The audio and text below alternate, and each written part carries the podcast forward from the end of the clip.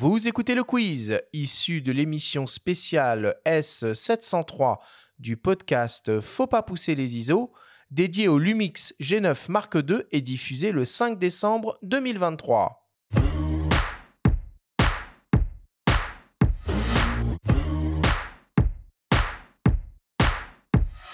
Messieurs, le principe du quiz est très simple. Nous avons reçu des questions de la part de nos auditeurs qu'ils vous ont posées via notre compte Instagram en lien ou non avec le sujet de cette émission.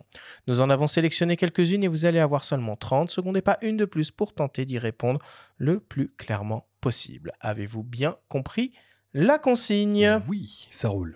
Première question pour toi, Laurent, qui nous vient d'un dénommé Denis. J'avais adoré le GM5, qui incarne parfaitement la miniaturisation du système micro 4 tiers. Peut-on imaginer qu'un tel produit puisse voir le jour à nouveau Alors, imaginez, on peut.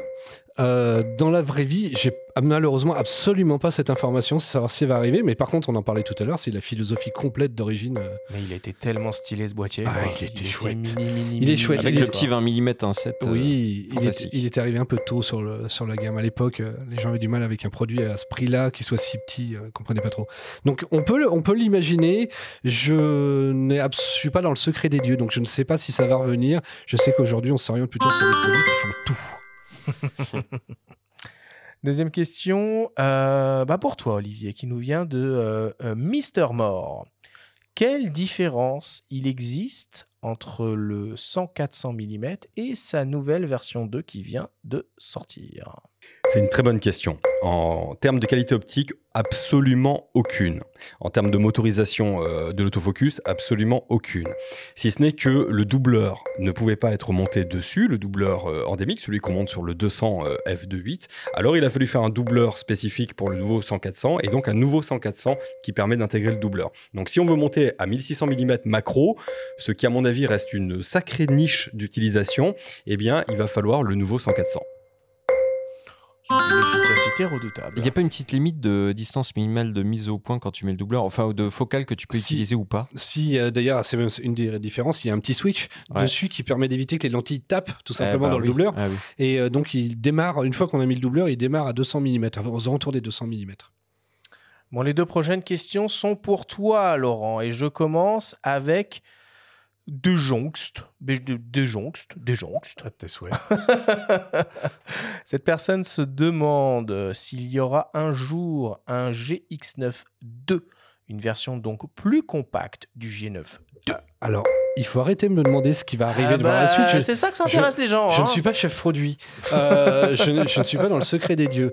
Je n'en sais malheureusement absolument rien Oh là du là, tout. Ils vont être déçus, les Je, auditeurs. oui, j'imagine bien.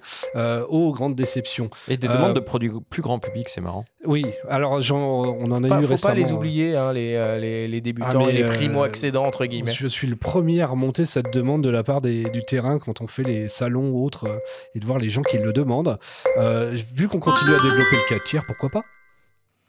Bon, alors du coup, je pense que euh, la réponse à la prochaine question sera aussi euh, déceptive, bien que ce soit une question que j'aurais pu poser moi-même. À laquelle je t'aurais répondu la même euh, chose. qui nous vient Allez vous de- faire un réflexe? Qui nous vient de Caro. Non, non, rien à voir, mais rien à voir. Caro se demande, enfin plutôt se souvient du CM1, un top smartphone pour la photo. Pourquoi est-ce que vous vous êtes arrêté en si bon? Chemin Il est arrivé tellement Alors, en avance. Il est- C'est Ah, exactement ce que j'allais dire. Il est arrivé tellement tôt celui-là, malheureusement beaucoup trop tôt pour le marché. Et on était dans une période où, euh, euh, aussi bon que soit ce produit, euh, s'il n'y avait pas une pomme dessus, c'était plus compliqué à vendre. Et euh, pour Il le était coup, sexy, en plus, Il était sexy, mignon, c'était il- un char d'assaut, on pouvait planter des clous avec. Euh, il avait une très très belle optique, un capteur à un pouce. Malheureusement beaucoup trop tôt et la France et son système de distribution des smartphones par opérateur est tellement compliqué ça n'a pas marché. Hmm, quel dommage, quel dommage. Et enfin, pour terminer, une question pour toi, Olivier, une question qui tue. Pour de la haute définition, t'es plutôt G9.2 en mode haute résolution ou S1R plein format à 45 millions de pixels? Ça, c'est une foutue bonne question. C'est une question qui tue. Alors, c'est-à-dire que euh, si j'ai pas besoin d'aligner de la photo après de la photo sur des sujets qui sont un petit peu mobiles ou qui nécessitent un petit peu ce genre de choses, c'est sûr que le mode haute définition, que ça soit du S5 Mark II ou du G9 Mark II, c'est euh, une très très bonne solution. Parce que 100 millions de pixels. Maintenant, sur des sujets qui sont un petit peu plus difficiles, le S1R reste mon boîtier préféré. Ok. Ça marche, merci à vous deux. Ça marche.